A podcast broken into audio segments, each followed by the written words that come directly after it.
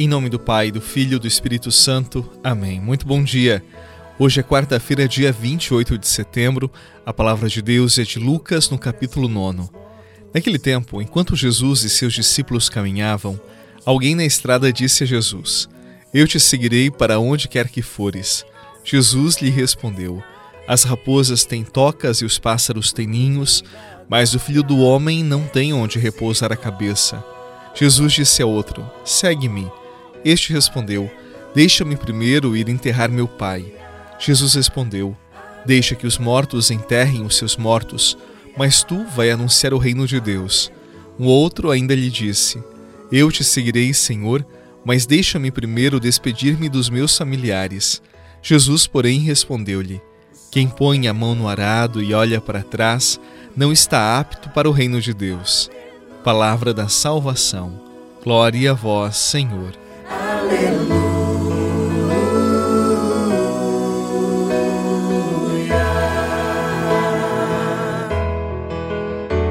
Porque procuras entre os mortos quem vive está e sobre os principados triunfou.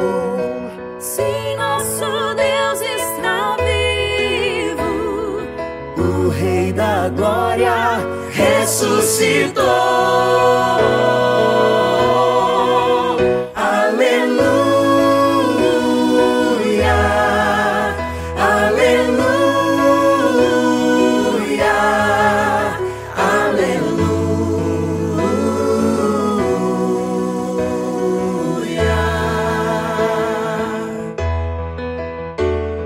O sol da justiça resplandeceu e a longa noite foi vencida. Alguém se aproxima de Jesus e diz: Eu te seguirei para onde quer que fores. Bonito, não é mesmo? Chega até ser poético. Este é um tema sempre atual para aqueles que baseiam suas vidas no Evangelho. Afinal, o que é ser cristão? O que é seguir Jesus?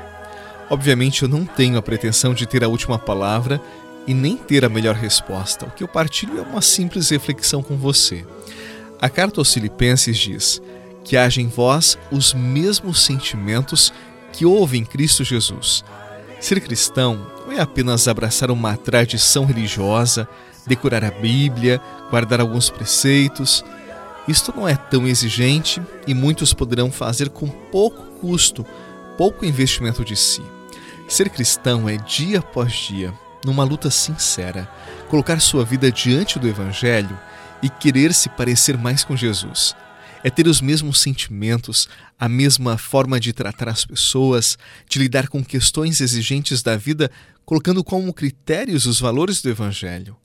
Enfim, ser cristão não é ter um mentor que é Jesus ou um coaching, mas é confessar o nome de Jesus como seu Senhor e Salvador é ter nele um caminho seguro para caminhar, é ter alguém para conformar a sua vida, é ter esperança para lutar e desejar ser melhor a cada dia, pois você sabe em quem depositou sua vida e nele, por ele você segue.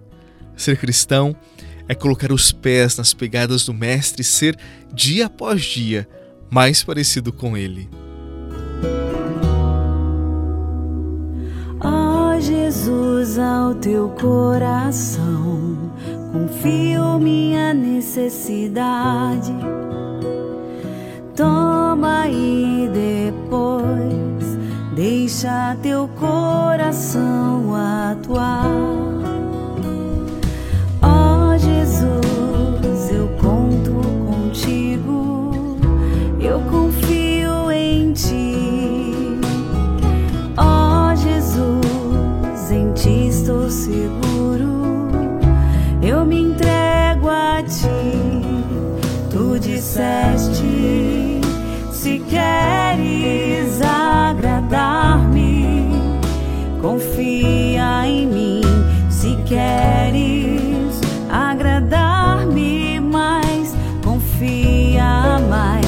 Imensamente mais.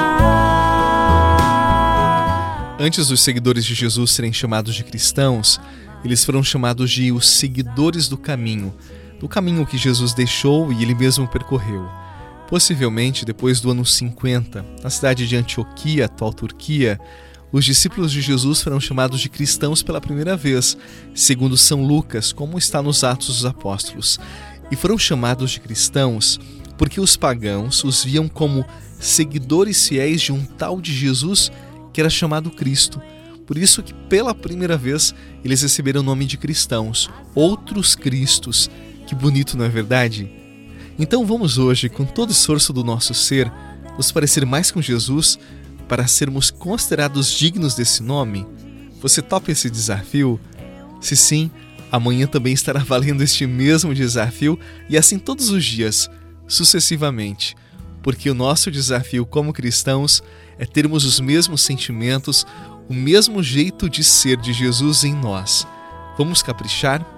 Em nome do Pai, do Filho e do Espírito Santo. Amém. Um excelente dia para você, paz e até amanhã. Serão recompensadas por ti,